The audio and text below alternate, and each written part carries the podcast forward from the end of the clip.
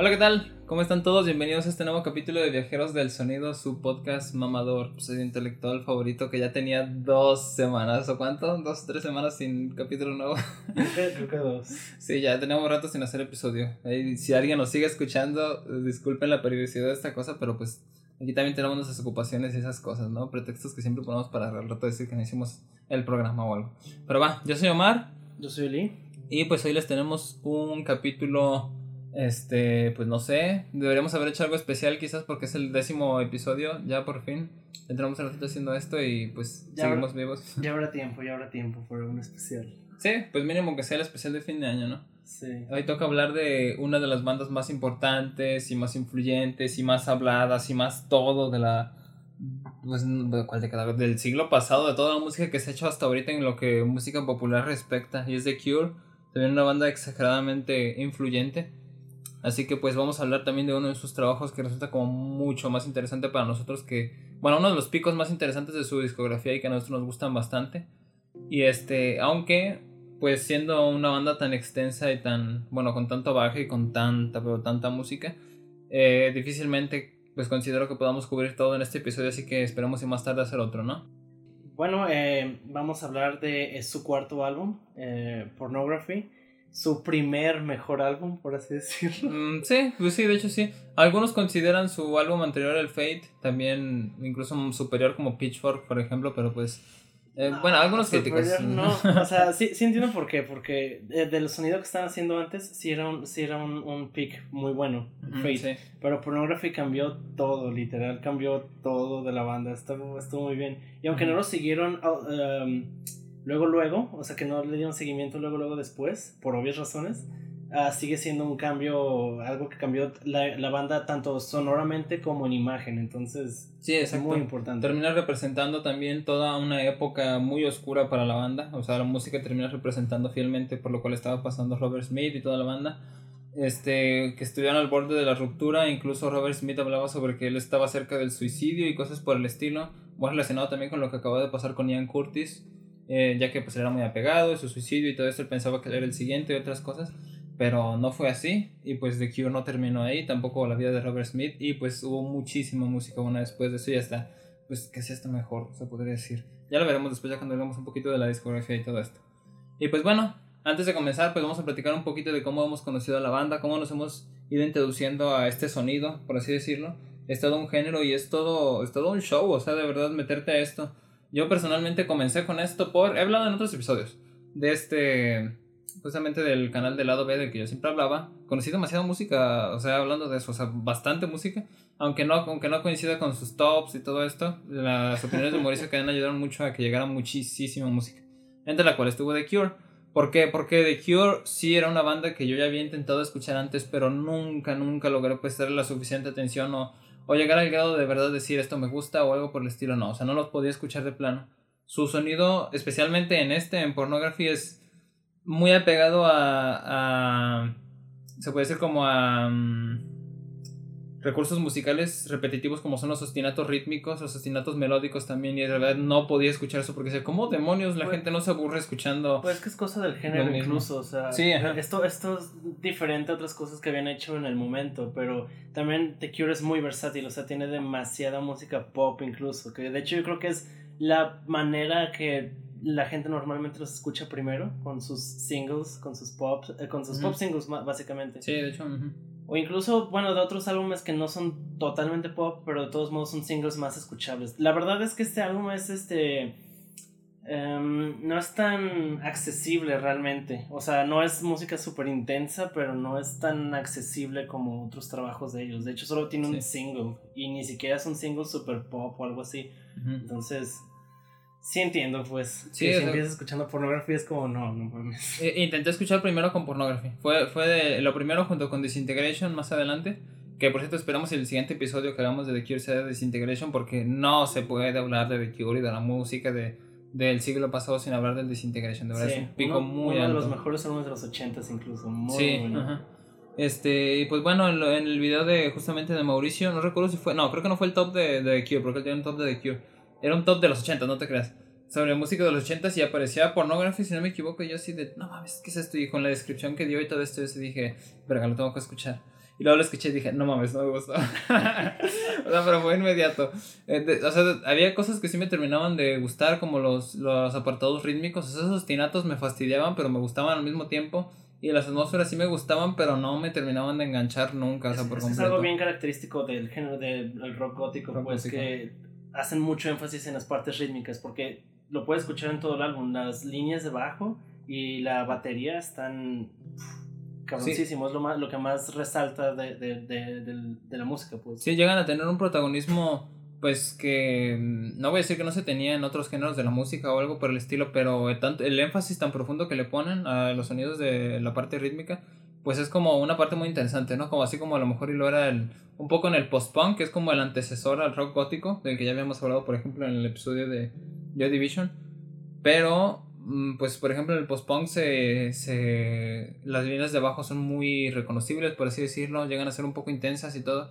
Pero acá el bajeo inclusive llega a perderse un poco entre la ambientación, utilizan algunos, hablando de producción, los efectos que utilizan hacen que de cierta manera el bajeo no se distinga también cuando es un golpe y otro, un ataque a la nota, ta, ta, ta, suena como ta, da, da, da, da, pero se, se, se alcanza a distinguir el cambio, pero no es tan notorio como en el post-punk, por ejemplo, que inclusive llevan el protagonismo de las líneas de bajo, ¿no? Es que en el post-punk todavía bebía del, de lo que. de donde había salido, pues como el punk. Y el rock gótico, pues ya está muy separado, realmente. Sí, ajá. Aparte de que pues hay que considerar que The Cure, obviamente, sale de, del post-punk. Aunque comenzaron de cierta manera con este proto-post-punk, punk, con el Three Imaginary Boys. Ahorita volvemos a la discografía, ya iremos abordando todo esto y termina refinando su sonido a esto y termina refinando lo, lo, termina refinando más adelante todavía en Disintegration en otro de los trabajos experimentales que por ahí también tuvieron por el camino y pues bien este incluso yo cuando ya regresando otra vez a lo mismo de cómo es que lo conocí todo esto eh, me terminé enganchando primero primero con Disintegration y ya después regresé ahora sí a Pornography ya para encontrar esto y decir uff ya por fin sí, ah, sí, me, sí me tomó algo de tiempo y algo de trabajo escucharlo sí es que Disintegration es el peak de, de, la banda. O sea, incluso si te gusta otro álbum más, lo cual está bien, pero es que Disintegration tiene lo experimental de Pornography, pero aparte es súper accesible. O sea, está muy bien. O sea, definitivamente diría que es lo mejor, lo más recomendable de su, de su trabajo. De su discografía. Bueno, ya hablaremos un poquito más a detalle todo esto ya cuando veamos el episodio, ¿no? Este, incluso ya, este, una amiga, Nats, no sé si nos está escuchando, Natalia, sí me preguntó algún día que me recomendaba escuchar de The Cure, porque todos hemos escuchado hablar, por lo menos, bueno, si estás un poco metido en el ámbito de la música y todo esto, que menciona The Cure por el camino. Este, bandas que a lo mejor no tienen nada que ver como, qué sé yo, Arcade Fire o ah, de Interpol, pero te digo que a lo mejor no están tan en el camino del mismo sonido, pero aún así lo, lo, lo terminan citando como sus influencias. En realidad, pues muchísimos músicos de la actualidad tienen como referente a The Cure aunque no sean tan obvios, ¿no? Podrás, decir algunos que son exageradamente obvios como Caifanes o de Stereo, qué sé yo. Sí, pues hasta su imagen. eran, eran así wannabes completamente de, de, de Cure. Nunca entendí por qué. O sea, ¿por qué particularmente en Latinoamérica eh, les mamaba tanto The Cure? No. No sé, no sé si se daba un poquito lo mismo que habíamos dicho el capítulo pasado de lo ah, mucho que gustaba el post y todo eso. es verdad. No, no, bueno, es un buen punto. Y bueno, ustedes también, si están un poquito metidos en esto de la música y todo, van a saber también el meme que es decir, Caifán es igual a The Cure. Jaja, ríanse. Eh, Soda Stereo, The Cure. Jaja, chiste. Este, pues bueno, ¿no? Eh, ella me preguntó justamente qué me recomendaba escuchar de The Cure y yo así de, nah, The Cure no está tan chido, escúchate de Jesus and Mary Chain. yo había escuchado de Jesus and Mary Chain antes de The Cure. y este, y después fue como de, no, olvida lo que te dije, escucha Disintegration, escúchalo, maldito sea. Ya un tiempo después, ¿no? Cuando le terminé agarrando la onda y todo esto. Y pues bueno, este, como lo mencionaba, este, bueno, ya como lo hemos mencionado, este álbum pertenece específicamente al género de rock gótico. Ya está desapegado de, del post-punk, ¿no? Es un género que tiene sus raíces en 1980, tengo entendido, con Bauhaus y su álbum debut, este, este son, ya, ya terminan desapegándose y consiguiendo un sonido más atmosférico, la parte rítmica tiene mucho más protagonismo. Y también pues termina como que incluyendo mm, también como todo un movimiento estético que va junto de la mano como era el, el punk por ejemplo. Y pues podemos ver este el maquillaje blanco este las botas grandes el color negro todo este no sé, como este show de vestirse oscuro y un poco así como satánico, una cosa así que comenzó a derivarse un poco después de, eso. De, hecho, este fue el álbum que cambió también la imagen de, The Cure, porque obviamente ahorita si uno piensa en Robert Smith o incluso en cualquier otro integrante de la banda, lo piensan así, justo como mencionamos, con el cabello alborotado e inmenso, con el maquillaje, con la ropa negra, pero antes de este álbum, en sus otros tres álbumes, todos sus, sus este, presentaciones en vivo eran, se veían normal, o sea, se vestían normal. Hablando justamente de esto, yo también había escuchado el término, bueno, todos me imagino que hemos escuchado el término de alguien que se viste gótico o que tiene un estilo gótico a la hora de vestirse y todo esto lo veíamos muchísimo, por ejemplo, en las caricaturas, cuando veías a Sam en Danny Phantom o a Gwen de Isla del Drama o algo Sí, o sea, cualquiera de nuestra generación fue arruinadísimo por, todo eso. sí, de hecho. El fetiche de góticas, sí. Sí, góticas culonas. Ah, perdón, lo tenía que decir. Arruinaron toda una generación de gente, incluyéndome. Sí, este, yo, de recién, o sea, que veía mucho eso en la media y todo, por, todo, todo este rollo por el estilo siempre me dio una idea de que lo gótico estaba relacionado con lo satánico y lo oscuro y todo eso. Bueno, parecía, parecía, boomer como eso de que cree que los punks, los góticos, los satánicos, los metaleros, todos son lo mismo. Un poco de mí, todos adoran a Satán, una cosa así. sí tenía una, una, especie de perspectiva así. Hoy en día, ¿quién no es satánico? Em, no sé. este, y pues eh, la, primera vez que sí llegué a escuchar el término de que fue un amigo de la prepa que me decía es que mi hermana es gótica. Yo decía, ay, güey, es emo, es emo, ya, ya recordé. no, sí, exactamente. Presente, pero sí. Termina como que dando también un poquito de toda esa estética y no sé, como que termina, no, no deformándola, pero termina dando otra interpretación, algo por el estilo del maquillaje blanco, que abunda tanto las mallas en las mujeres y que también pues vinieron personas como Susie de, bueno, Susie, Siuxi, no sé cómo se pronuncia esta cosa de Siuxi and the Banshees este, que fue quien en realidad introdujo toda esta estética y toda esta moda que terminó pegando tanto y gustando tanto el cuero, este, los peinados alborotados, el maquillaje rojo. Sí, de hecho, pues creo que eran las bandas que lideraban el, el, género y la estética, que era Bauhaus, Siouxsie, eh, Sisters of Mercy, pues The Cure. Sí, exactamente, ajá. Y tuvieron pues su pico, como lo decíamos, bueno, en la década de los ochentas y pues terminan construyendo también parte de la identidad de los 80. Yo no me imaginaba de verdad que lo gótico fuera tan, tan en los 80 en realidad.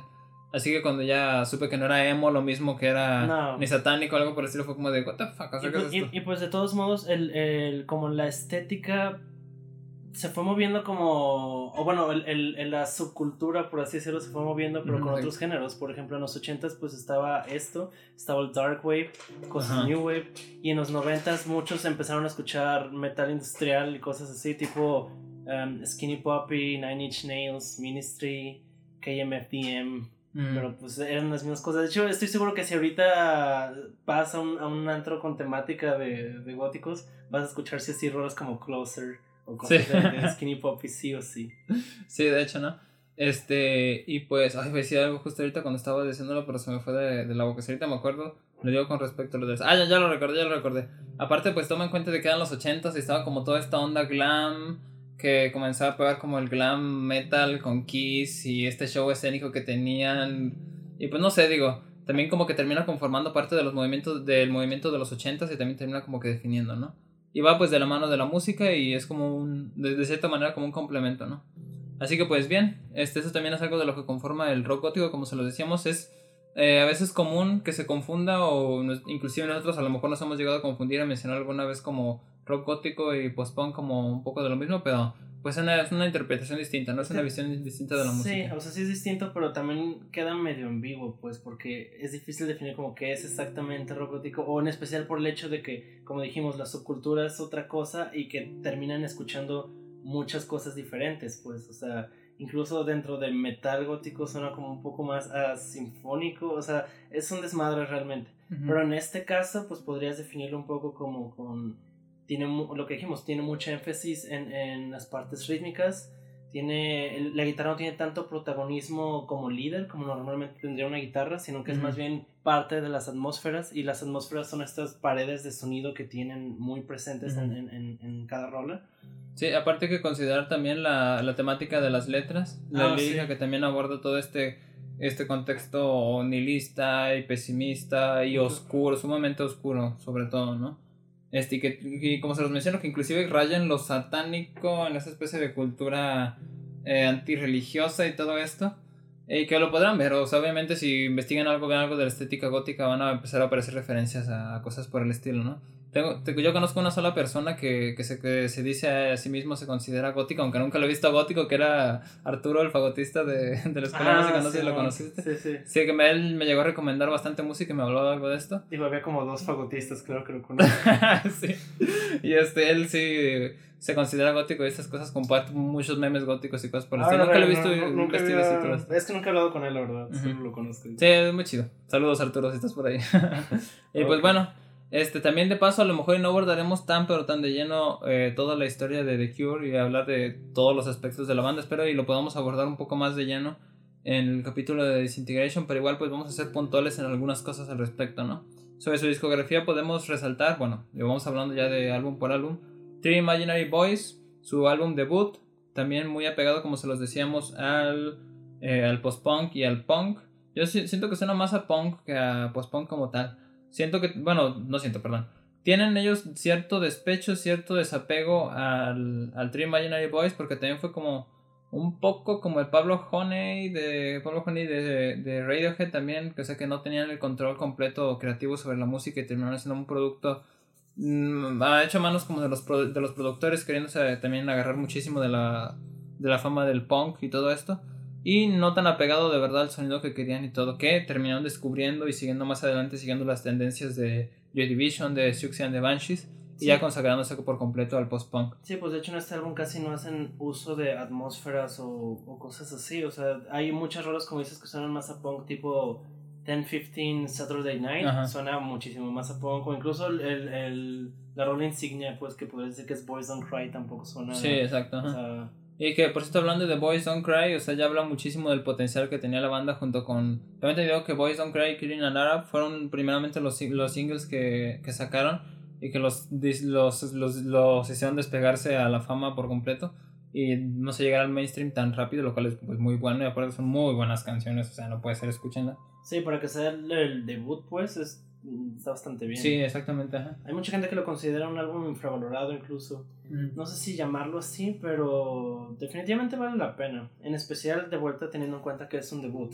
bastante bueno. Pues sí, ajá. A lo mejor, y como se los comentaba, no está tan apegado a las ideas creativas de Robert Smith y de la banda pero pues tiene algunos puntos ahí un poco interesantes, ¿no? Aunque yo personalmente yo recomendaría algo de lo siguiente, que el caso sería de 17 seconds. Ajá. Bueno, hay que tomar en cuenta de que el de que Three Imaginary Boys, me faltó decir alguna cosa al respecto, es del 79, si no me equivoco, sí, ¿verdad? 79. 79, ajá. La portada se me hace bien chida, la de que es la lámpara, la aspiradora y el refrigerador. Sí, la verdad es que la portada sí está muy chida. Three Imaginary Boys, pues son tres, uno es una lámpara, otro es un refrigerador, y otro es la... Yo y los, yo y los panas. Yo y los panas, sí, exactamente. Y pues entonces seguimos con 17 Seconds, que ya se va de lleno al sonido más oscuro y atmosférico y bla, bla, bla. Sí, de hecho creo que después de este álbum, o sea, el primero los llevó a, la, reconocimiento, pero ya después de este álbum ya estaban en cosas más, o sea, ya eran más conocidos. De hecho, creo que incluso gracias al single de este, de este álbum, el, A Forest, eh, pudieron tocar en The Tops, the, Top of, ¿cómo se llama esa cosa? The Top of the Pops, creo. Ajá, sí. El, programa ese británico. Eh, sí, este álbum ya es muy diferente, ya es así. Sí, un abismo de diferencia. Yo, yo inclusive lo recomiendo un poco más encima de, del... Bueno, no un poco más, yo creo que sí definitivamente lo recomiendo encima del Trio Imaginary Voice. El sonido que comienzan a encontrar, la búsqueda del sonido y todo es, es más interesante y termina llegando a lugares más chidos, yo, yo lo considero, ¿no? No, no, no, no estoy seguro si el mismo productor fue el mismo que el de el de Three Imaginary Boys, creo que no. Según yo sí, según yo tenían el mismo productor en los primeros tres. Los primeros tres, y ah, fue cuando en Pornography cuando ya querían algo, algo más. Ah, ok, bueno, sí.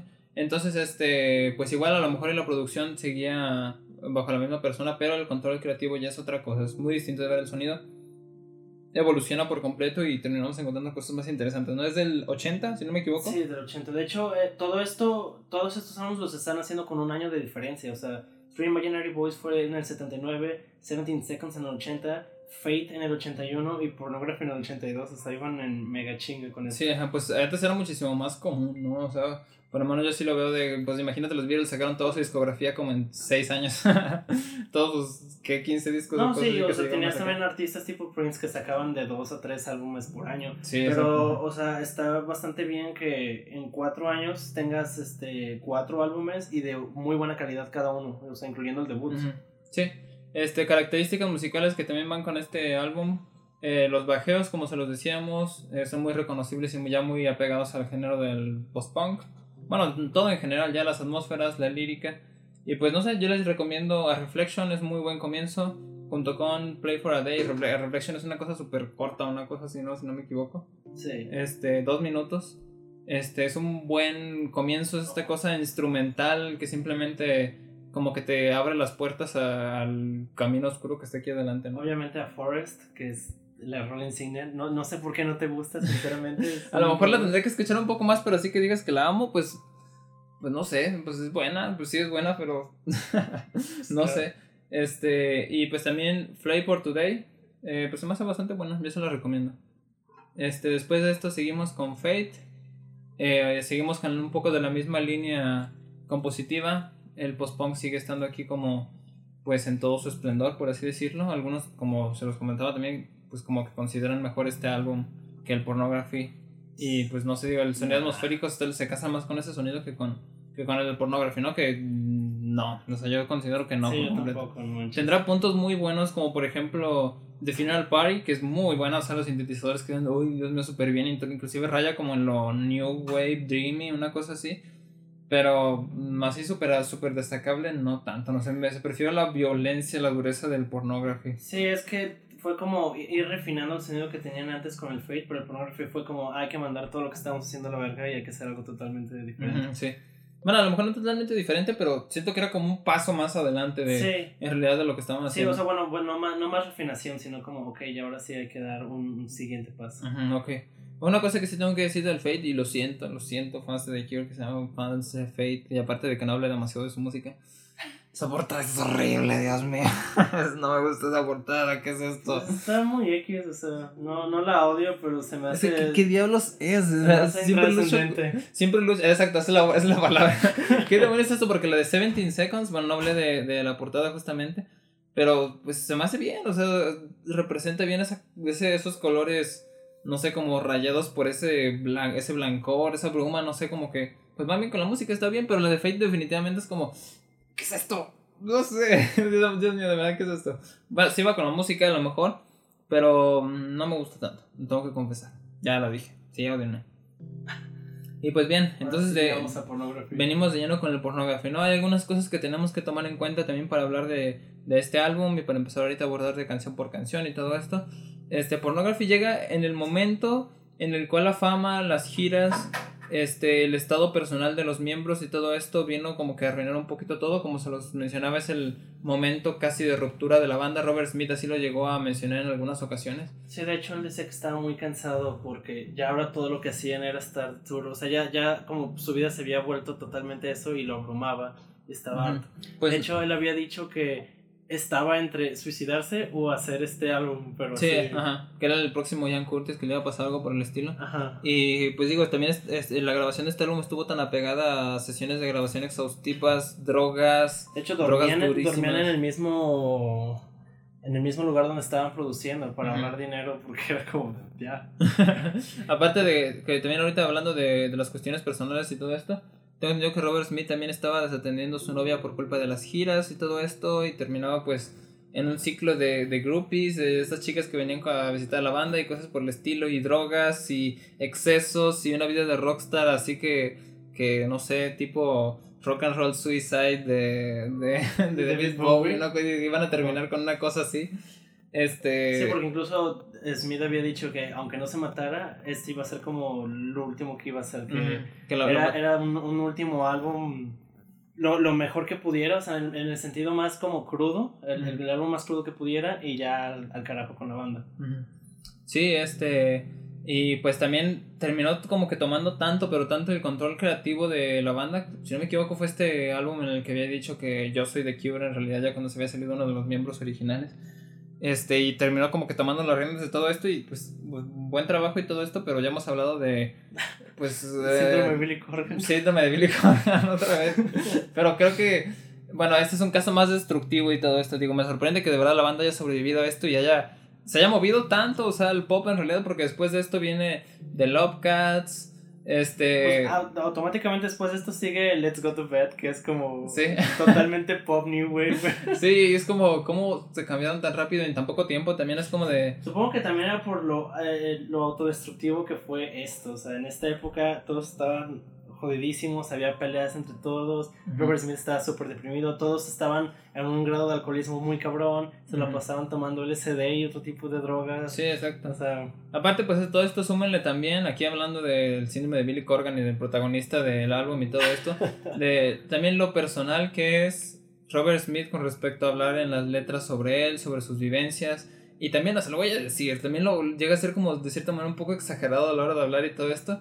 Siendo, el otro día estaba viendo un que me da mucha risa, que era como Robert Smith es el tipo de, de sujeto que habla, que hace un álbum completo de ruptura, estando felizmente casado con el amor de su vida, con el Disintegration y todo eso, como que, pues, no, no es una exageración o algo por el estilo, pero eh, es muy una persona muy sentimental y muy emocional, esto se termina notando mucho en su música, ¿no? Sí. Este, y más pues aquí que estamos en el momento más álgido de drogas y esta espiral de destrucción que parece que va a acabar con la banda y con él y con todos y que no, al final de cuentas no.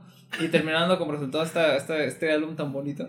¿Quién lo diría? o bueno, no sé. Este, también ya hablando ya más del contenido del álbum, eh, la portada es buenísima, maldita sea. Me encanta esta portada. En alguna ocasión sí le llegué a poner unas encuestas que yo hacía en Instagram de califiquen portadas, gente. Y muchas personas opinaron que no les gustó nada. Yo, ¿qué les pasa? El contenido se refleja perfectamente esa oscuridad, esa violencia, esa desesperación, eso no sé. Con la nueva imagen, pues, de la banda. Mm. Este Robert Smith ya con los labios pintados y el cabello alborotado y todo esto los tres miembros que estaban ahí, también está mano que está como intentando agarrar algo, no sé, o sea, como esa, esa, estética tan aterradora, creepy, no sé, queda muy bien y, y wow, o sea, qué buen trabajo con respecto a lo relacionado que está con, con la música del álbum, ¿no? Así que va, buen trabajo haciendo un álbum gótico y todo esto, ¿no? Ok, checamos canción por canción. ¿Quieres decir algo al respecto antes de comenzar o no? Mm, bueno, checamos canción por canción. Va. El álbum abre, simplemente para dar un ejemplo de la temática del álbum, el álbum abre con una, con 100 Years, que a su vez lo primero que dice es, It doesn't matter if we all die. No importa si todos nos morimos. el, álbum tiene, el, álbum tiene, un, este, un, una frase que se repite bastante, este, no una letra, sino una música, es este, un, un pequeño riff de guitarra que es este un, un bend en la nota de re de medio tono y lo va haciendo todo el tiempo de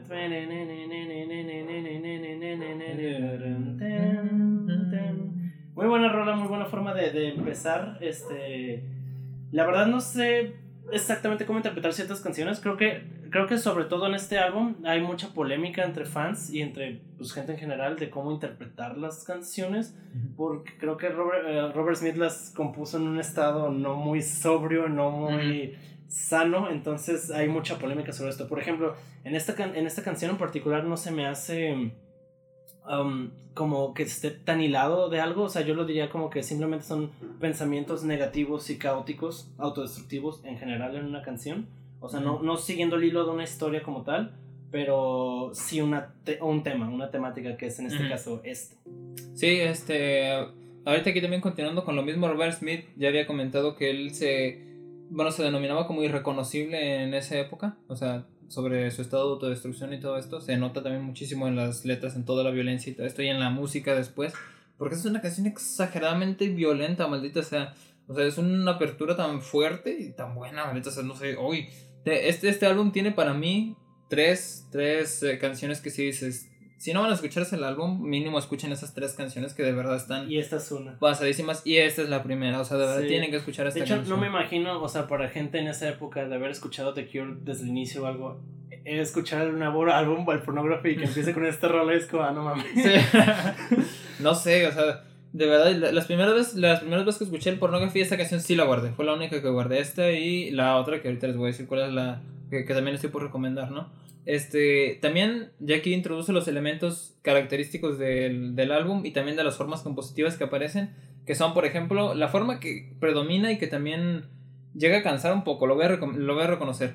Este, este inicio con la batería que siempre como que presenta, ahí va el riff, en este caso, tom, tan, no sé. Sí es muy formulaica en ese sentido, porque sí lo hace bastante, pero... en todas las canciones en realidad. sí, No, y aparte aquí algo que me gusta mucho es que también, por ejemplo, los precoros y los coros siempre cambian en, en las letras, pues no en la melodía, pero sí cambian bastante. Y al final que hace dos coros seguidos, para el segundo coro cambia la, la, la armonización de, de, de, de, ese último coro, pues no sé, se me hace muy bien hecha esta canción.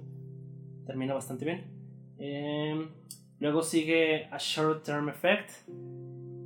Em, pues musicalmente no tengo mucho que decir. O sea, me gusta bastante la rola, obviamente, pero no tengo como algo particularmente especial que decir al respecto. La canción habla sobre el short term effect. Este, lo, lo, compara un poco como con la vida, la vida con las drogas, en ese sentido.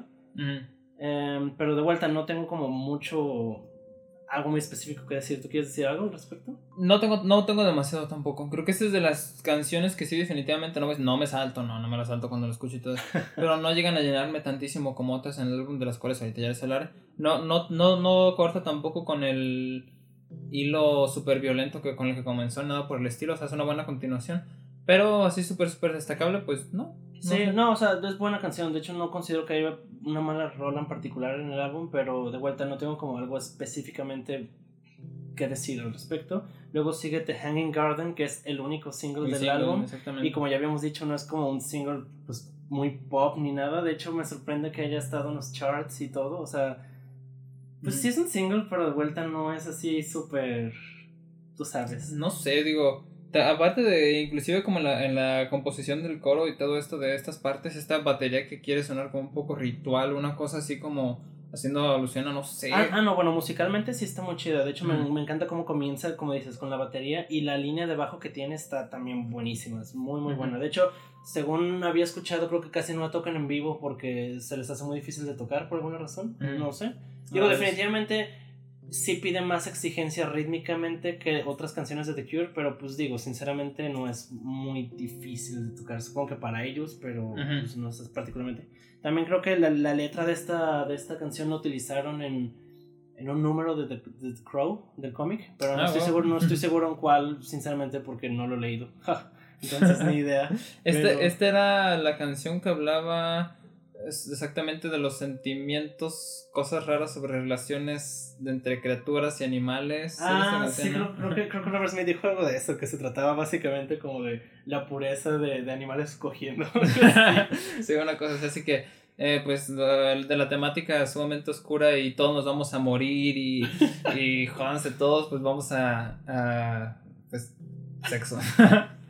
Este, el coro personalmente no me gusta, lo tengo que decir, sí, lo dije, lo dije. Pues este, no, fall, fall, fall, into the gold, jump, jump. Ay, no sé, no me gusta, no me gusta, lo siento. Pues es que te digo, como, como digo, no es como. O sea, no es algo que te esperes de un single realmente porque no suena tan, tan accesible como un single normal. Pero sí, sí es definitivamente la rola más accesible del álbum, yo creo. Pues sí, es un single, es el único video que tenemos ahorita del. Que por cierto, creo, creo, que Robert Smith odió ese video. Ah, no estoy seguro de eso, pero. Yo, ni me acuerdo cómo era, sinceramente. O sea, sí, siempre supongo que era intrascendente, pero no recuerdo verlo. No recuerdo exactamente qué era. Pero bueno, la rola que sigue es Siamese Twins. Esta canción sí me gusta mucho. La letra, la letra, sobre todo, me gusta mucho lo que habla. Creo que Robert Smith dijo lo mismo de, de lo de la pureza y el odio de, de, coger con animales, pero esta vez como de, con personas.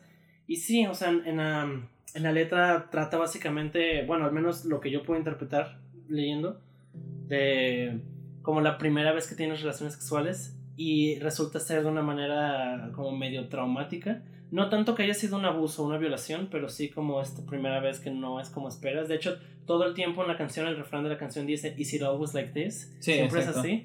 O sea, no sé, a mí se me hace muy buena rola. Es como, incluso podrías hablar que dices, o sea, incluso podrías tratarla como frustración sexual. Exacto. Está, muy chida la canción, muy, muy buena. Es, esta letra sí me gusta más que Hanging Garden, pero... Eh. Como podrán ver, pues ahorita ya vamos llegando a la mitad del álbum y todo esto, a pesar de que sí viene con toda esta temática oscura y todo, no va directamente al lado autodestructivo y, y suicida que a lo mejor tenía, por ejemplo, cuando hicimos el episodio de Alice in Chains del Dirt. Que... Es que los 90 fueron otro, otro nivel de depresión y de, pues, autodestrucción. E, este, ese es un, como el nivel, el nivel ¿cómo se dice? El, el álbum depresivo y y autodestructivo desde otra época, desde otra perspectiva, desde otra persona más, muchísimo más cursi, por lo menos yo sí lo considero con... Sí, sí, definitivamente. O sea, también las drogas que ellos usaban no eran tan autodestructivas, o sea, eran cosas que podías usar sin matarte. Y pues eso es diferente a la heroína, que es como la primera vez y ya estás así Sí. súper mal. Bueno, después sigue The Figurehead. Esta canción no estoy muy seguro de lo que trata. Es que le- leí que, que en, en la grabación de, de el single que hicieron antes de este álbum, creo que no me acuerdo cómo se llama, la verdad. Pero lo hicieron como en un, en un manicomio abandonado o algo así, no estoy muy seguro. Ujú. Y Robert Smith se encontró un cráneo ahí. Y entonces se llevó ese cráneo y bueno, él Qué dice... edgy, qué edgy, exactamente. sea. Y él dice que todas las noches este, le contaba como, como, como si fuera un diario-ish, o sea, se confesaba ante esa madre. Y de ahí le surgió la idea como, ah, The Figurehead. Y pues de, eso habla esta canción. Básicamente habla sobre como arrepentimiento y de culpa, más que nada. Ujú. Todo el tiempo habla sobre eso. Habla sobre mentiras, o sea... Es eso. Ah, o sea, siento que es un poco como perder la inocencia y reconocer todo lo malo que has hecho, básicamente. Ujú. Este, yo alguna cosa que a lo mejor tengo que decir ahorita llegando a The Figurehead. Eh, y un problema que a ratos me da, o sea, también aquí antes de, de comenzar el programa y todo esto, era como de que a ratos algunas canciones se me confundían. o sea, por la, la, la estructura compositiva y por la, no sé, digo, la forma atmosférica que a veces se trata la música y todo esto, que a veces era como de, de la- las primeras que la escuchaba era como de, "Ah, esto ya es otra canción. Es que ¿Qué el, pro- diablos? el problema también es que no es tan melódico.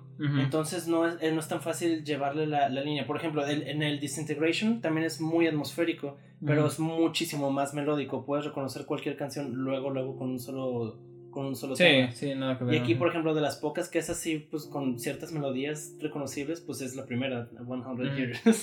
Ok, digo, también de cierta manera lo tengo que reconocer de que sí me sorprende cómo, cómo pegó y cómo llegó a gustar tanto esto y a ah, pesar sí, de que... porque, porque a- a- a- pese a no ser tan comercial, más, más bien pese a no ser tan accesible, este álbum fue lo mejor, o sea, lo más comercialmente exitoso que tuvo The Cure hasta ese momento. Entonces sí está raro ese punto. A pesar de que tengo entendido de que fue un, un- o sea, la crítica lo odió. Ah, sí, la crítica estuvo como, como, que, o sea, como mixta, pues muy sí, en mixta. realidad. Pero pues fue un éxito de todos modos. Bueno, Pitchfork le dio 8.4, joder de Pitchfork, que esto no es un 8.4.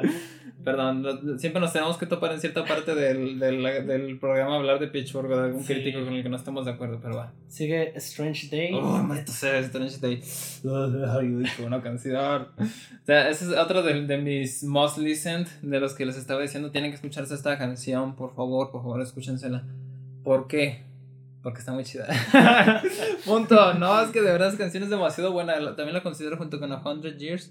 Fue la segunda canción que yo, que yo este, agarré de este álbum, ya cuando le empecé a agarrar la onda y todo esto. Si vienen muy pop ustedes y no aguantan demasiado esta onda experimental y todo, esta va a ser una muy buena canción para, para que se pongan las pilas a escuchar, ¿no? Omar sobre Strange Day. Dice que es muy buena canción. Se rehúsa a elaborar. Se va.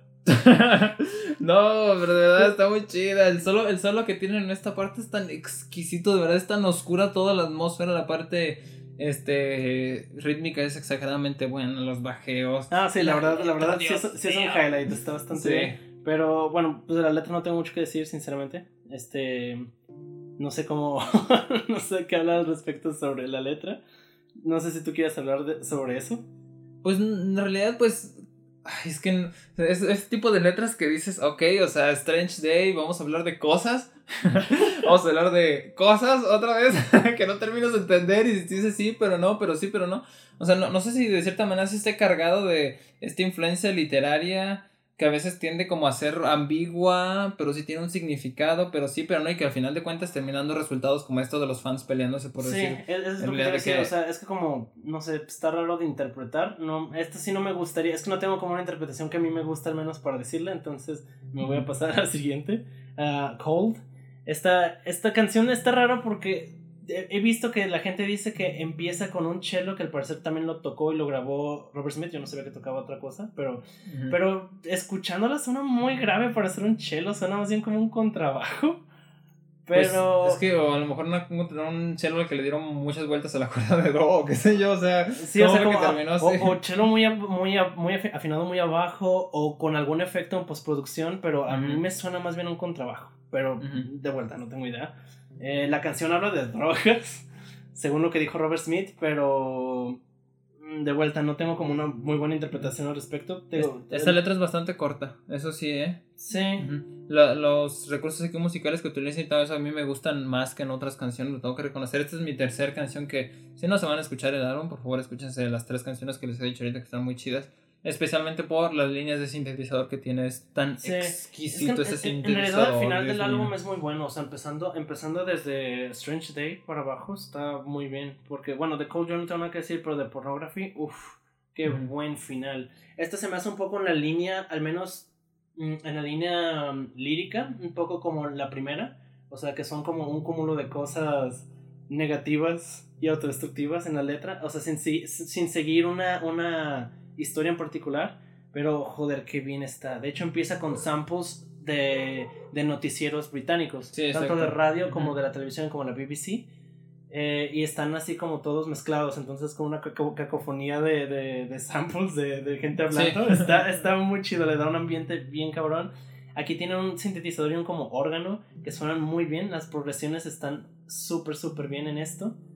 Y la atmósfera, no mames, creo que es la mejor lograda de, todo, de todas las canciones y eso es mucho decir porque está bastante bien. Suena hasta, pues, creepy, por así decirlo incluso. Podría, podría ser la rolita que pones en, en, en una, que pusiste en una creepypasta cuando sí, de hecho.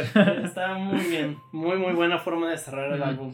Yo, yo no, no, no, ¿cómo se dice? No lo considero de mis highlights, así que yo se lo super recomiendo o algo por el estilo. A mí sí quizás de cierta manera porque no es tan accesible, o sea, primero... Ah, bueno, eso Primero eso, ajá, digo, si no están muy acostumbrados a estos elementos ruidistas y atmosféricos, aparte de que es la, creo que es la canción más atmosférica, o sea, de verdad. Sí, definitivamente sí. Este, de, de todo el álbum, y es como, pues si, si, te vas a ir a la pureza del sonido gótico en el, en el ámbito Mm, atmosférico, ese es un muy buen, muy buen intento. Este, pero así que digas muy accesible como Strange Day, que si se quieren de verdad poner algo muy melódico, algo reconocible, Strange Day. Si quieren eh, encontrar algo muy, muy genial, A Hundred Years, y si quieren encontrar algo muy puro del género, pueden escuchar pornografía en este caso, ¿no? Sí, sí, o sea, sí te entiendo. O sea, para recomendar, si no estás acostumbrado, pues sí no está tan chido porque no es muy accesible, pero creo que es la que mejor representa el álbum, no solo porque pues es la canción homónima, pero se representa muy bien sonoramente y en la letra incluso. De hecho, teniendo en cuenta que la banda se llama The Cure y teniendo en cuenta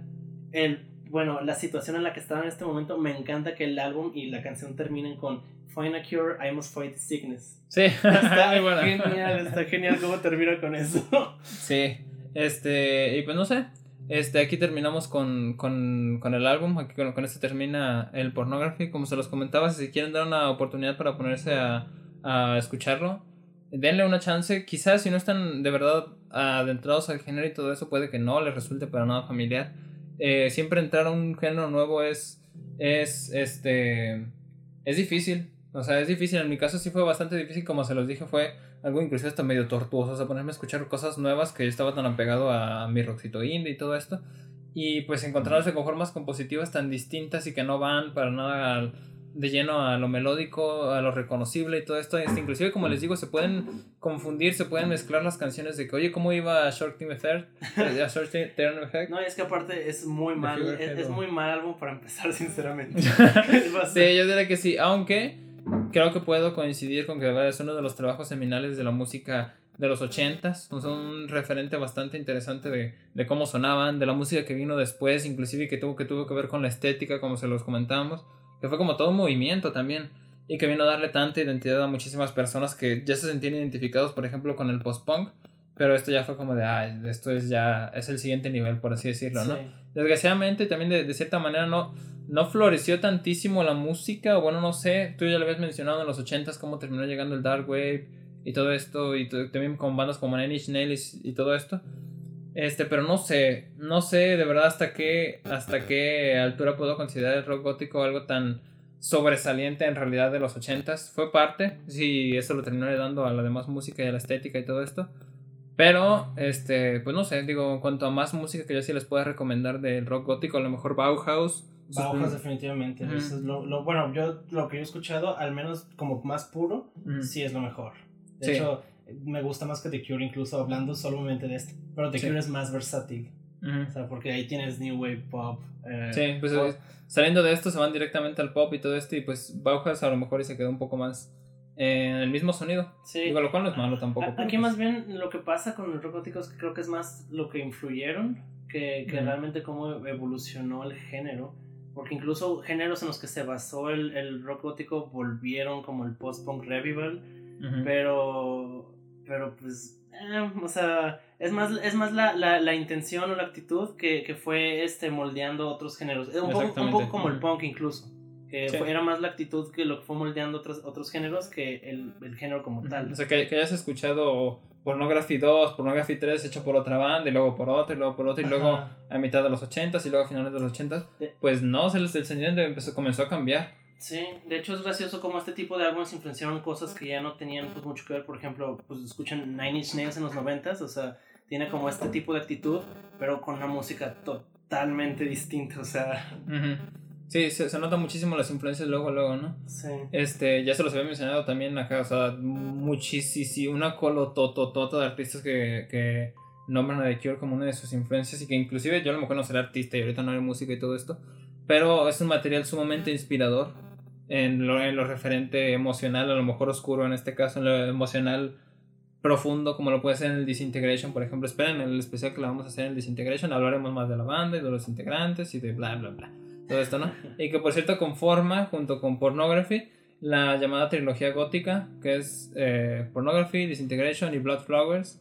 Así lo, lo nombra este Robert Robert Smith. Aunque pues otros en realidad lo llamaban trilogía gótica 17 Seconds, luego Fate y luego Pornography. Sí, de hecho creo que los fans ponen esa trilogía, pero Robert Smith dijo tal cual que era Ujú. Pornography, Disintegration y el... Blood Flowers, aunque nadie pelea Blood Flowers y, y muchísimo de lo que pasó después de Wish y con The Cure después de Sí. ¿no? Sí, sí, sí. Pero bueno, entonces de momento aquí la dejamos. Este, espero les haya gustado este episodio. Muchas gracias a las personas que han compartido y nos están, han estado siguiendo en nuestra página. Un saludo a Román Montoya que nos ayudó a subir el episodio de Lopless, el episodio pasado al Ah, grupo de caseteros de rancheras. Nos ayudó bastante, muchas gracias. Este, espero y si alguien nos sigue escuchando por ahí, pues ahí lo pueda compartir también. Esperemos si les haya gustado. Por cierto, bañaron a Omar de Casetero. Estoy baneado de caseteros de rancheras, no sé por qué. Bueno, entonces, si algún admin me está escuchando, ah, póngase en contacto conmigo, dígame por qué. Sí, la verdad es que me la paso muy chido en ese grupo y la verdad es que hay un, hay un ambiente chido y todo esto, solo que eh, no sé si puse God o puse Z, Z, no, me cuidé mucho de, de hacer cualquiera de esas cosas. y a lo mejor por um, autopromoción, pero haber subido algún episodio, el episodio de Sigur Ross, por ejemplo, ahí, ¿no? Ah, reglas sí. son reglas, así que pues tampoco me puedo decir esos malditos injustos, algo por el estilo. ¿no? Este, así que bueno, también un saludo a Daniel Barbosa Solorio que nos ayudó a compartir el programa de Loples la semana pasada y a mi tía Elmira que también lo compartió. Este, pues bueno, aquí lo dejamos, espero y también para el siguiente episodio no pase demasiado tiempo como, como en esta ocasión que fueron como tres semanas. Si alguien nos sigue escuchando, pues muchas gracias. y pues bueno, yo fui Omar Yo fui Lee. y nos vemos a la próxima.